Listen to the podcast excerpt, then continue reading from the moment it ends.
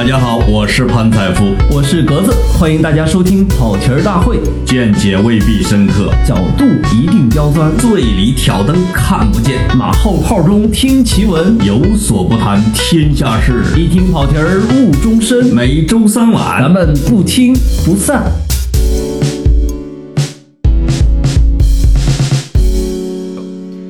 跑题大会的听众朋友，大家好，我是老潘，我是格子。我们又碰头了，我们又在了一个别人下班之后，钻进一个办公室，又开始做革命工作。对，一人一碗牛肉拉面。哎呦，我觉得潘总你可真辛苦啊，你可不像我认识的其他亿万富翁。我，你是说我中午饭都没吃？对 对，这我们潘总中午饭没吃，晚饭没吃。是这样的，我中午饭没吃，是因为我要减肥，我就自己走了一个小时，结果到晚上扛不住，来了一碗面，白白走，白走，都是因为你碳水化合物，你非要吃面，下面给你吃。讨厌！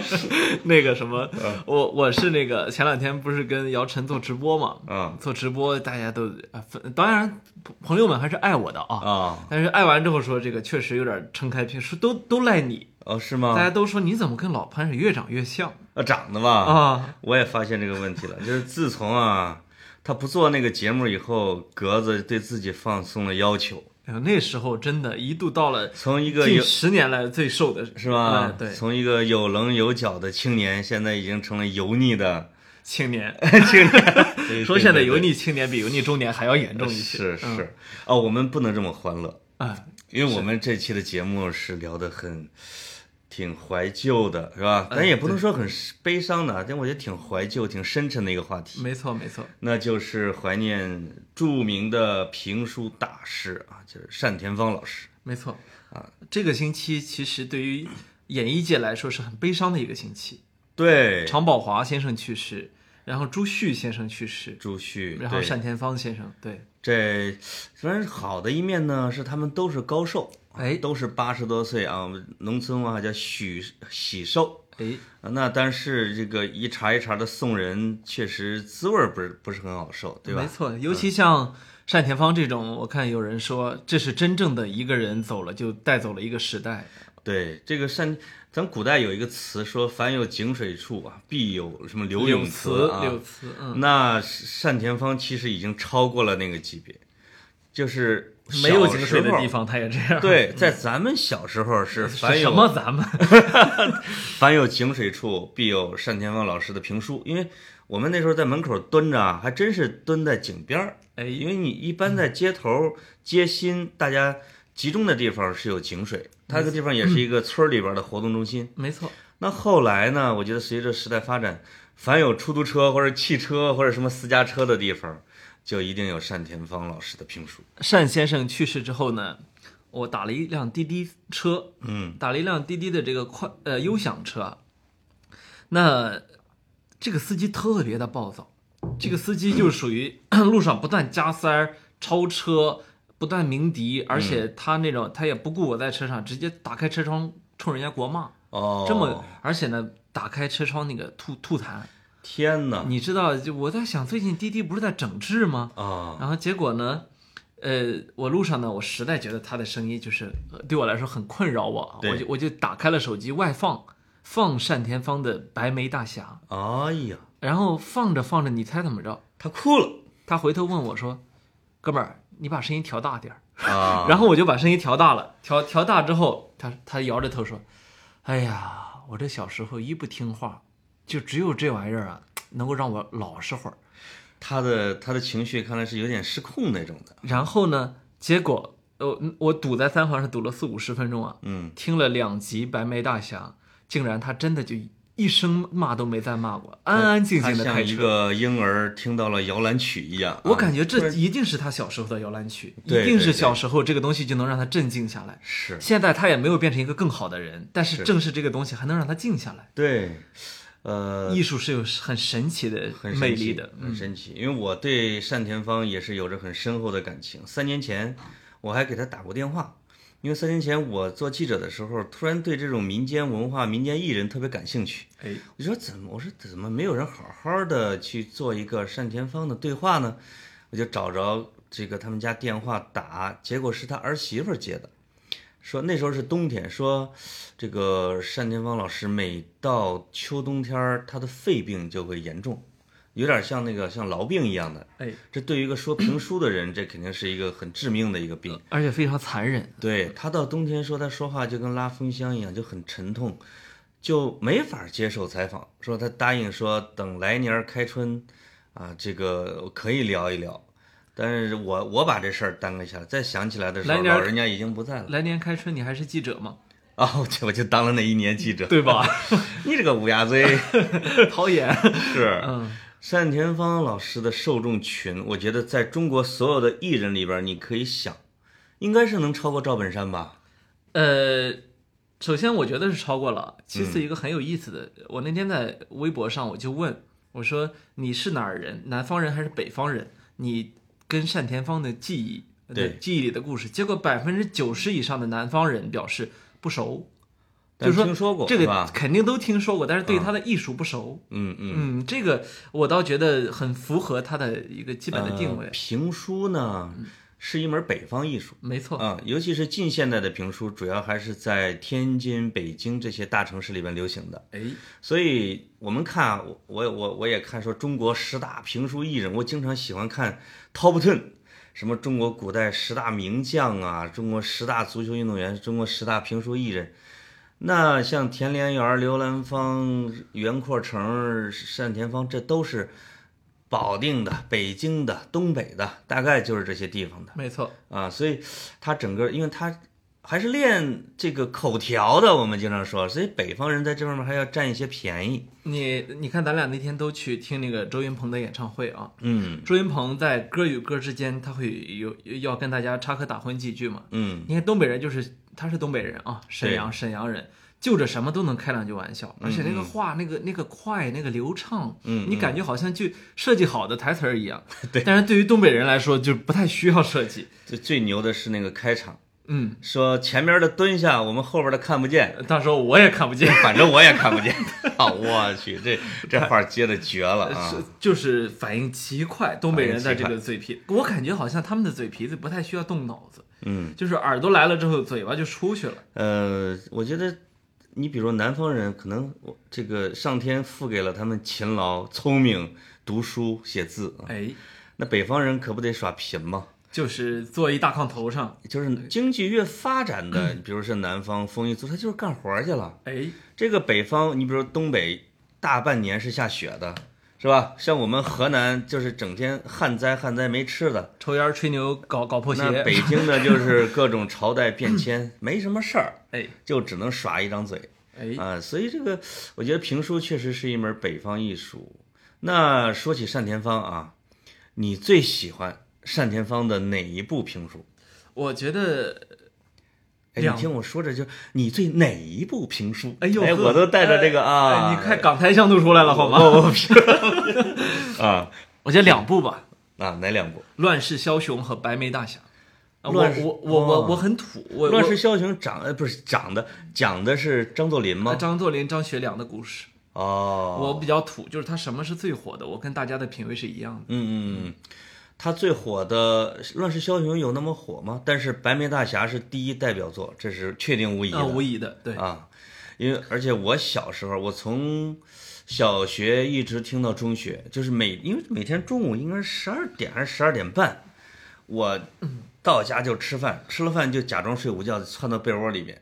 这我那时候没有耳机啊，那时候是八八十年代，八九十年代音调小。调特别小，然后夏天在什么被窝里边，那一一身汗，这老爸就唰给你把被子给你掀开，哈哈，没睡啊！你你以为吗？是《白眉大侠》里边的故事，就而且很多时候就白天或者晚上听着听着就睡着了。哎你醒了之后，他还在说，或者那个收音机它呲呲啦啦、呲呲啦啦没信号了。哎呦，难怪我们哎呦。潘，难怪我们潘总现在嘴皮子这么溜。为什么说这个单田芳的评书是很多人的摇篮曲呢？它它也是我的摇篮曲。啊。是是，啊。你这你这你这摇篮呃一一一口烟嗓子，那么这个，既然你也听过《白眉大侠》，我也听过《白眉大侠》，你要考那咱俩就唠唠嗑啊。里边儿。我我我我首先声明啊，啊。我我有一个缺点，不记人名儿，我我我连人脸都记不住，就啊，是评书不用记人脸，我知道，我知道生活中 我记不记人脸啊，也不记人名，这个是我的一个很重大的一个问题。一些精英都是有脸盲症我。跟你说，我严重到什么份儿上啊？嗯我是提，我觉得要你说这标准，那我可真真够精英的。我跟你讲，你认得我吧？呃，你是陈总，那个就是《三国演义》啊，嗯我看过四十遍，这本书我读过四十遍，啊，我觉得至少超过四十遍，嗯嗯，里面好多人名我都忘了，这很正常。就到这份儿上。这个，尤其是好多人在 PK 金庸小说里边，或者三国呀，或者红楼里边的谱系，不行，完全参加不了。哎，那时候连著名的潘凤都不知道，真不知道的时候。这我还记得。啊白眉大侠里边呢，就是这当然是山西大雁徐良，这咱都忘不了那？是那是，王八累秋秋的是吧？呃，不是不是打鸣啊，就是跟人一打架之前先来两句山西话。哎，那徐良的干儿子是谁不，我跟你说啊，啊？我还有一个问题，我这我这儿我 又又又来问题了我我特我现在特怕这个听众朋友们觉得我在瞎瞎扯，没听过白眉大侠，啊但是我是真的从听过但是呢，你你跟你跟我说这个，你因为这刚才咱们俩不是在交流这个时候，对对对对我就有点露怯嘛。是的，这个很正常，因为我比你吃长几岁嘛。我小我还真是小时候听吧，到现在我还就几乎我觉得可能啊，我是赶上了那个收音机的尾巴，哎但是你小时候已经是看着电视吃饭了，是对吧？这是肯定的，对吧？对这个《白眉大侠》里边啊，徐良的干儿叫什么细脖大头鬼方叔安，哎，这个是方叔安谁对这这评书里边我特别特别这个这这个这个熟悉的一个人物，因为他特色太鲜明。这货原来是个贼，被徐良把鼻子给割了，从此死心塌地的认徐良当干爹，但其实比徐良大个十几岁。每次我的干老啊，就是单田芳，每次就模仿着鼻子漏风的哎单田芳，哎我总是喜欢。哎呦，我的干老哎！哎，不知道我学的像不像？你你再再那细脖大头鬼房叔安，呃加加点烟嗓子，加点烟加嗓加一点点。就好了。嗯，话说徐良走在官道上，看到一个道士。那那那潘总，我再考你一个事儿啊，哎呦，你用单田芳的口气说一下，且听下回分解。且 且听下回分解。我们可以看出来，潘总呢，基本应该是听这个单田芳不够多。为什么？单田芳基本从来就没说过这句话，基本不说这句话。你看他的，你看他的评书的特那点，还真不会。他不太爱，他不太喜欢且听下回分解，不是。他喜欢说着这个。说着，啪，惊堂木一拍，对，嗯，道上明来是吧？啪就一拍，然后就完事儿了，就完事儿了反而是最近悼念单田芳时都在说这个且听下且嗯没有且听下回分解嘛，是。他并没有这个，他不太爱说这个。格子竟然跟我白活这么多评书，我这真没听过，跟我比道哈。我那个想起来，那个呃，就那天单田芳去世之后，我跟朋嗯友聊起这个人来，我说单单先生当得起几个字儿，嗯，叫做一本正经的胡说八道，就是说他说一个东西的时候，你就知道他在胡说。对，他说历史，他他几乎每句都是假的，但是你呢、就相信那就是真的历史，嗯是而且你愿意让他这么骗你。对，我又想起来了，这就是艺人呐，对吧？嗯，我又想起来，还有一部分人呢，是是正儿八经的在说真话，没有人信。对对 我知道你想说啥，前后天差地别，你知道我在说什么？你想说啥。嗯对，对，那个你知道吗？单田芳现在，比如说在车载广播啊，我们说车载广播，或者在评书广播的市场份额，我觉得基本上得相当于滴滴，因为自从我坐出租车以后，我除了单田芳，基本上听不到别的评书艺人，全垄断。哎，这个，这个我觉得还说明一些问题，就很很说明很神奇，说明他这个是一个草根型的这种评书艺人，没错，因为他我不像袁阔成先生是文人，对吧？袁阔成，咱们听那《三国演义》那噔楞楞噔，然后就给你娓娓道来，是吧？哎这个我觉得那是一个特别儒雅的，哎，他还是中央人民广播电台的员工职工啊，同行嘛，哎媒体人。这个讲起来《三国演义》，讲陆逊、讲吕蒙、讲诸葛亮的时候，让你觉得泪下。哎，就是他适合讲这种比较文的这种评书大家确实有分类，是吧？哎他讲《三国演义》就讲好了。讲的好嘛，就你你让他讲白眉大侠，那他讲不行啊，对吧？嗯。但其实红的最早的评书艺人啊，就是从改革以后，其实不是单田芳，嗯，是刘兰芳。哎，我也我其实小时候也特别喜欢他，我特别喜欢刘兰芳模仿男的。那你肯定是不是喜欢听豫剧唱女包公什么之类的？豫剧是真没听过。是刘兰芳呢，就是那是我五六岁的时候，那真的是那些大人每天就是一到傍晚就必须端着碗出来了，不管有没有做好饭，说《岳全传》和《杨家将》，哎呦，这两个我印象最深，而且没有其他的节目，它的热的程度相当于《射雕英雄传》。就是那个电视的《射雕英雄传》和和那叫什么《霍元甲》，这是他们几乎同时代的啊。那个《岳飞传》里边听到什么什么高宠挑滑车，杨再兴惨死小商河，什么岳飞屈死风波亭的时候，我就眼睁睁的看着那些大人给那哭啊，你知道吗？出声这就是故事的力量。出声嗯。然后杨家将的时候是谁最惨的？就是。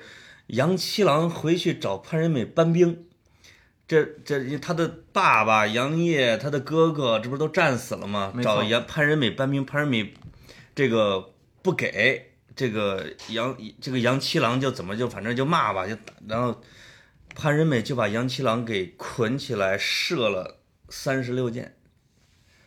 后来这个杨六郎为他哥哥报仇，什么在潘仁美身上扎了什么一。一七十二枪什么的，反正民间艺人，这一定是就是忠臣英雄被冤屈，然后后来平反昭雪的故事，哎，呼应了，我觉得啊，嗯，四人帮啊，时代啊，或者一个新时代的开始那种状态，我觉得那个整个在老百姓的生活里面起到非常重要的这种娱乐作用，在当时。这里面还有一个小问题啊，就是你看我们刚才说到袁阔成先生，再说单田芳啊，对他们俩其实不一样，嗯。这个一呃一定程度上说啊，单田芳他和刘兰芳他所讲解的这个是非主流社会，他是怎么讲？主流社会是不不提倡用武力解决问题的，嗯嗯，但是非主流社会是有点尚武的，嗯，是有点提倡用武力来解决问题的，对。而我们听这个刘兰芳、单田芳最爽的就是，是吧？是我们就是要么我我我是忠良之后，要么我是被冤屈，然后我这奋起了，是吧？对对，哎，这这一杆这一杆刀就足以解决问题。就是你砍我一刀，我必须砍你两刀，这个得成倍数，解气，对吧？嗯，其实像这个岳飞死之后，把秦桧他们铸成铜像，什么铁像啊，跪在岳飞面前，我们这些小孩觉得根本就不解气，哎，其实应该康康康就直接。你砍我，我也砍你。你看后来就有人砍雕像啊，这这就是民间民间普通人的这种感觉。有人砍。对，刚才你说的这个主流和非主流，它可能是也可以理解成是主流的儒教文化的这知识分子系的啊，没错，和整个民间的一种文化的不同。因为民间就是有一个学者也是去世了，一个学者叫王学泰。这是社科院文学所那对他写的《游民文化与中国社会》里边就是讲了这个游民社会他们的江湖，他的价值观跟主流价值观有什么不一样？没错，他就他就认为，呃，实际上王学泰先生还专门谈过评书，就认为评书是我们游民文化的一部分。是，嗯，就是它里边，比如说讲的，比如因为《水浒》《三国》，这都是从。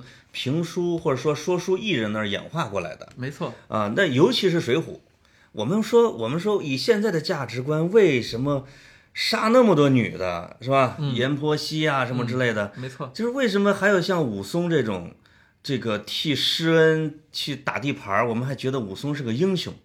那是因为按照这个说书艺人和普通老百姓，或者说这叫江湖人的价值观里边。不是是按是非来论的，而是因为你是不是我兄弟，没错，对吧？没错。他说你是我的人，咱们是一伙的，那么你干的事儿都是对的。对，所以你咱们看那个价值观，你我勉强算个小知识分子，我们看的那些事儿，你觉得心里边不舒服？哎，是不是不舒服？就是包括李逵，我怎么就那么喜欢不上李逵呢？但是不认字儿的老百姓觉得李逵很可爱啊，孝顺。那我可能就是不认字儿的老百姓。也喜欢李逵啊？我小时候非常喜欢李逵，啊，呃那个但你长大了再读《水浒》，你看李李逵的滥杀无辜极了。我我我其实不这么看这个问题，我觉得你刚这么说，其实有点像最近的三观党，嗯就是用自己的这个现在中产阶级的这样一种三观嗯去判定文学名著中的人物，这是不对的。水浒呃水浒就呃是非常典型的不能用三观来看的一个作品，我是你用，三观看，基本上谁都是有问题的我不是判断他的是非啊，啊。我是在讲的民间文化和嗯，这个主流文化价值观不一样，因为因为我可能我不代表我不代表说书艺人的那个群体，我觉得我不认可嘛，我会觉得不舒服，是吧？那他们觉得是没问题的，那这个很正常。对或者你觉得他没问题也很正常，只是表现出什么呢？就是说民间文化、民间文艺或者民间的这种作品，它表现出来的是他那个群体的主流价值观。其实，呃，我认可你这个说法。那嗯其实我觉得这里面还有一个问题啊，就是为什么？就是他们如何形成的这种价值观？嗯我觉得这这就是我们回归，就它是非常激烈的社会矛盾，嗯是那个年代有非常激烈的社会矛盾，而且那个社会矛盾它的解决办法途径不像今天这么多。嗯。今天我们是这个社会有强大的法律、国家机器、社会共识、主对。流价值观，呃，还有我们的媒体，嗯。呃，就是比如说你一个人是在在在家，呃，一个一个女性从小在家被施施以暴力，你在没你在电视上能看到这是不对的，嗯，但那个年代你连知道这是不对的你都没有这个途径。嗯。那可能还是跟我觉得跟比如说文化程度啊、群体阶层，主要是阶层有关系。你像那个呃，还是王学堂那本书里边，他就讲宋朝。我们为什么说宋朝呢？是因为我一直觉得评书这门手艺开端于宋朝，开端于宋朝。没错，这个有很多人说考证是说从明朝，但是我觉得宋朝，因为宋朝呢，呃，东京汴梁是很多现代事物的发源，哎，包括因为有大量的闲杂人口、流浪人口，而且宋朝是松绑了人口，流动人口是大量的，是会在东京汴梁拥就待着。没错，他们在什么勾栏瓦肆啊，去听评书啊。有一本书叫这个《东京梦华录》里边，光列出有名儿的这种评书艺人，就至少列了一二十个哎，啊。所以他那时候有一句口号，说这个说书的时候有一句口号叫“想当官，杀人放火受招安；想致富，跟着行在卖酒醋。”跟着行在卖酒醋，就是说可能是行在，其实就是临时行宫、临时首都这样的一个东西。没错，就是你跟着官家一块儿去去去去做一些垄断生意嘛，就那种。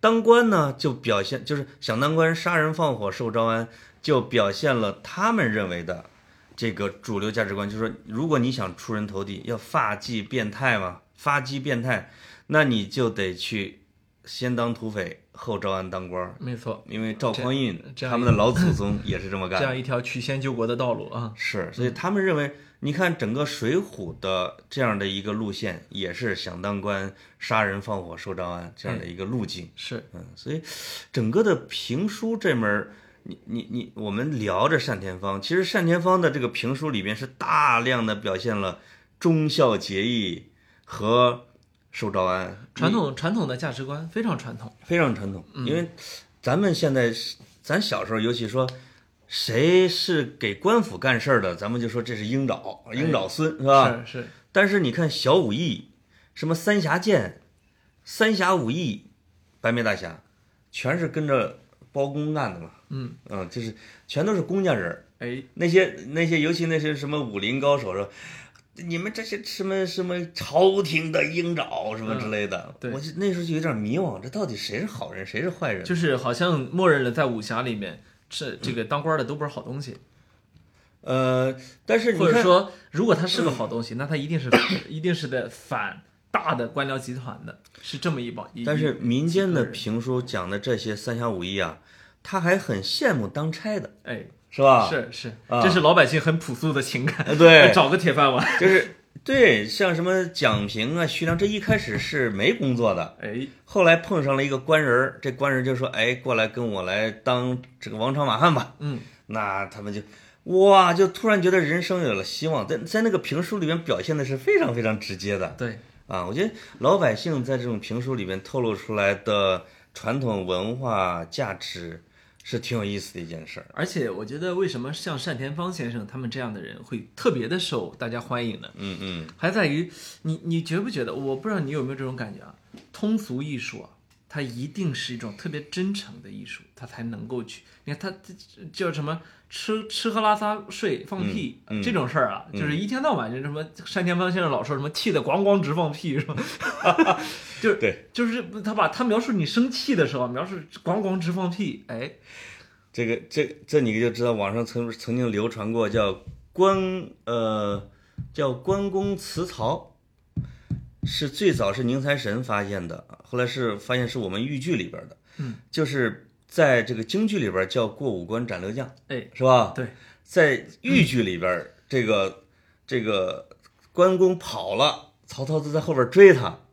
叫我记得那个戏词儿啊，我就我没查，我就随便说什么曹孟德在马上一声大叫，哎，叫一声，你哎，这你这一段是用河南话特别好那我得把这个词儿找着 啊呃那你先随便说点吧。啊，就是说这个一声大叫什么，你你你你大娘一直你你二哥我哪一点儿对你不好？什么这个每天让你吃什么马齿菜包，这个你什么嘴馋了再给你炸根油条，什么最后两句什么我对你一片心，苍天可表。有一点儿什么什么，比如说变心，我是个屌毛，你知道啊呃，各位听众，我跟潘总最初的相识啊，是我仰慕潘总。我为什么仰慕呢？嗯就是潘总把这段写出来了，在那个叫什么《十字街骑士》呃书里边儿哈，哎书里边，你引用了这段。哎呀，我记得有一天我读的笑得出眼泪。那个是我们对，那个是河南戏词儿里的什么荤荤词儿，哎，是吧对对对对，但是我我不光是在那个历史上找到过，我还去找到过，我去你们山东找到了一个唱河南坠子的艺人，是 又有叛变的。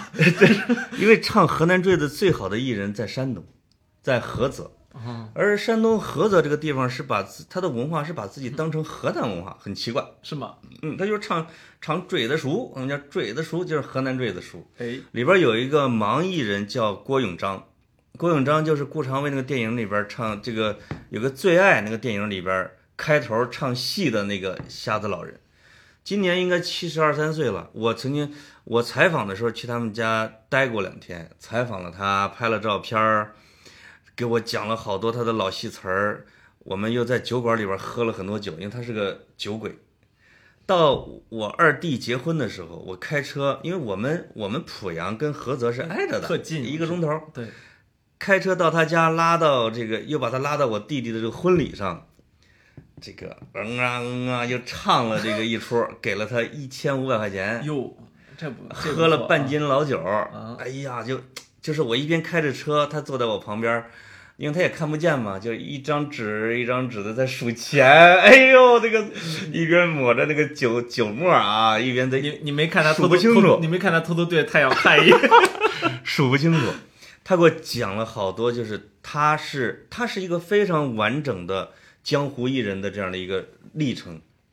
比如他在，比如他解放前或者五十年代的时候，他是一个盲人，竟然就走了山东、江苏、安徽、河南、山西、陕西一整圈儿，就是以河南为中心的一周边豫剧文化圈全走遍了。而且他就给我讲，趁他老伴儿不在的时候给我讲，虽然看不见，但是村里边的花这个小漂亮姑娘找他的还很多，啊会唱会说嘛哟西，啊。然后他特别有一点的是什么？就是我说你这个戏词儿都怎么准备啊？他就讲，比如说到了文革以后，都不让唱这种老戏了，什么三纲五常的、忠孝节义的、仁义礼智的都不让唱了，他就让唱《林海雪原》、什么《上海风云》、《烈火金刚》。他说这都不知道啊，不知道就得老百姓想听，然后村干部还不让唱老的，他就得头一天晚上现编词儿，第二天白天唱，然后再编第二天的词，这样走完一圈之后，他能把一本《烈火金刚》给唱完，而且这个词是自己连说带唱编完的。现编的。他跟我说了一段儿他自己新编的，那从来没发表过。我给你用河南话念两句儿，来了来了念两句儿来啊。了来了，他是在讲这个《烈火金刚》里边的萧飞买药，这个是很有名的一个桥段啊。这个这个，我用河南话说，你好比说小飞啊，这个他他跟我说，从那边过来一个人，这个人真潇洒，年纪二十郎当岁儿，能文健武多泼辣，马蜂腰，圆盘腚，宽宽的肩膀往上扎，四方脸，大白净，通天的鼻梁，雪白的牙，上身穿着油绸褂，香港人这造了真不差。油绸裤子随风摆，内套着松紧三角花裤衩。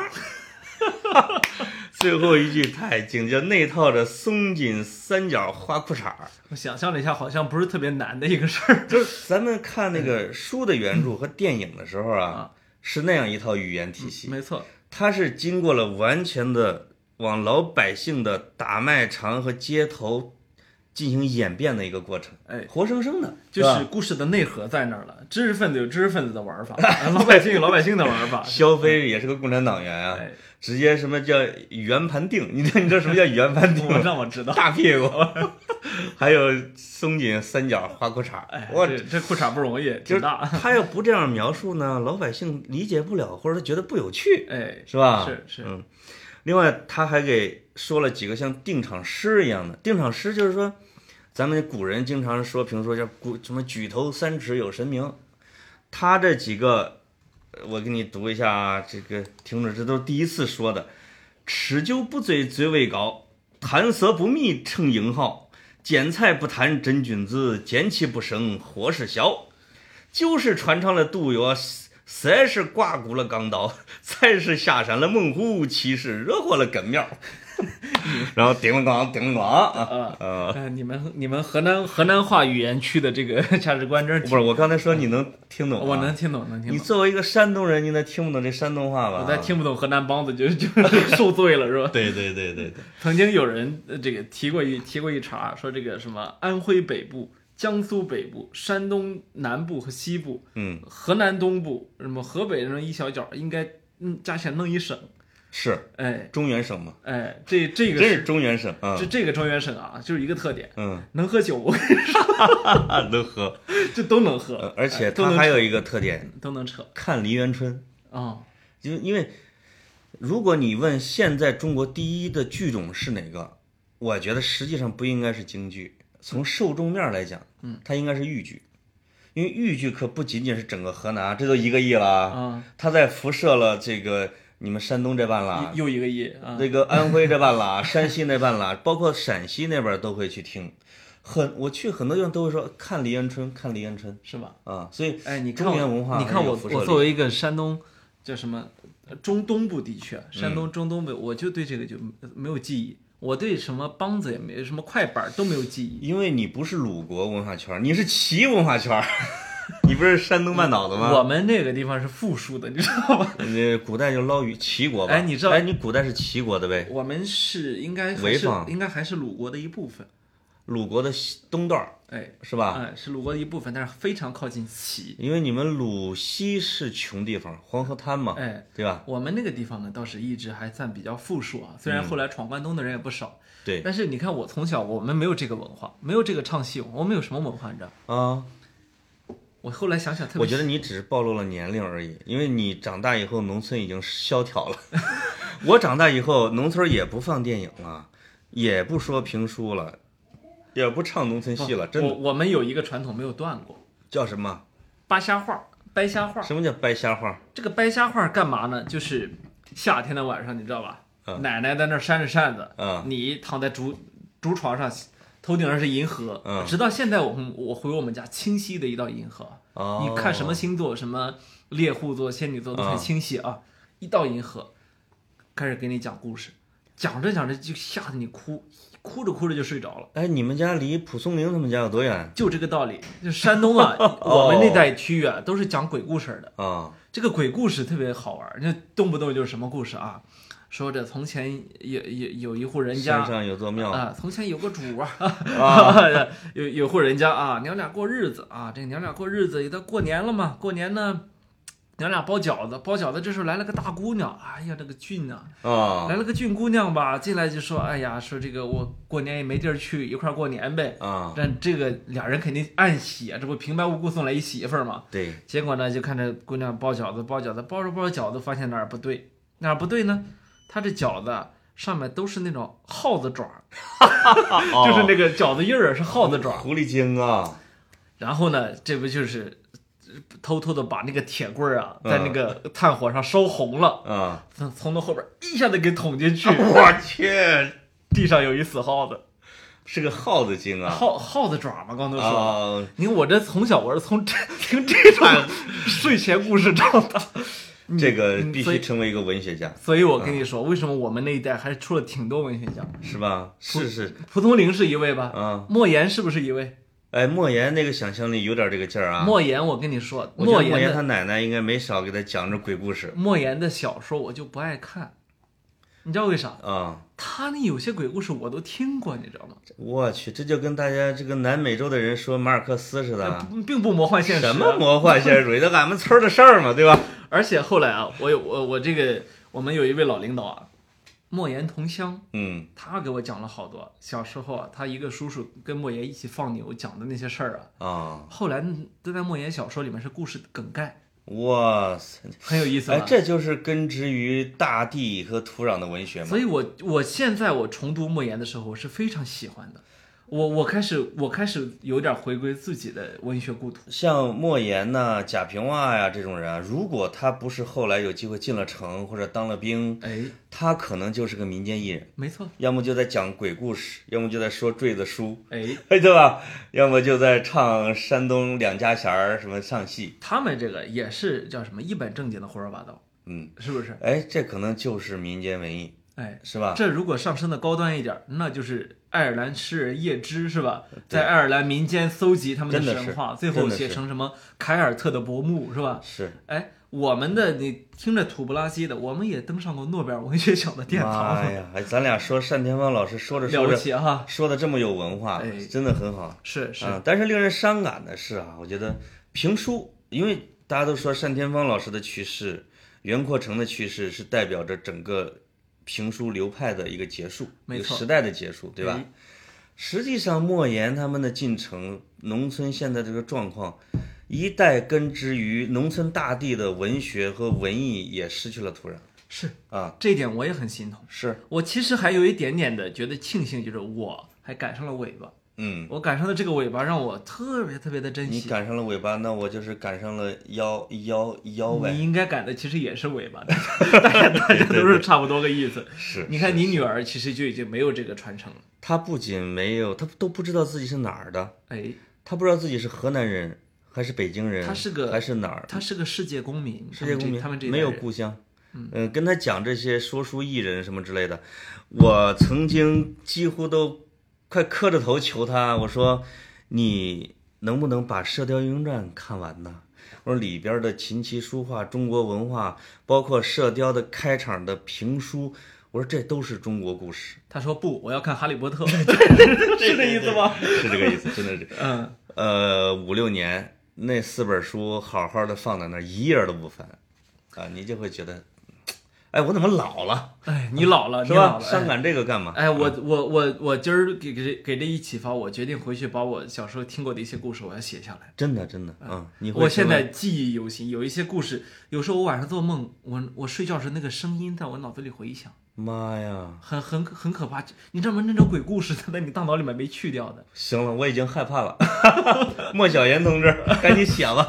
嗯就是说，这个白眉大侠这有些人啊，有些我我能忘记，那是那是他讲的故事嘛。是我自己听的睡前故事我没忘过。是嗯，呃，我们俩呀，这个一开始有点装伤悲，但是聊着聊着又 happy 了。哎，不是对不起单田芳老师，因为单田芳本身就是这么幽默乐天的一个人。是嗯，而且呢，这个民间艺人呐、就是他的一生都是在别人的欢声笑语和鼓掌声度过的。哎，我们俩用像有点像说相声和说书的形式啊，这个缅怀一下单田芳老师，我觉得这个形式还算恰当吧。挺好，我们为他鼓掌，结束这期节目。啊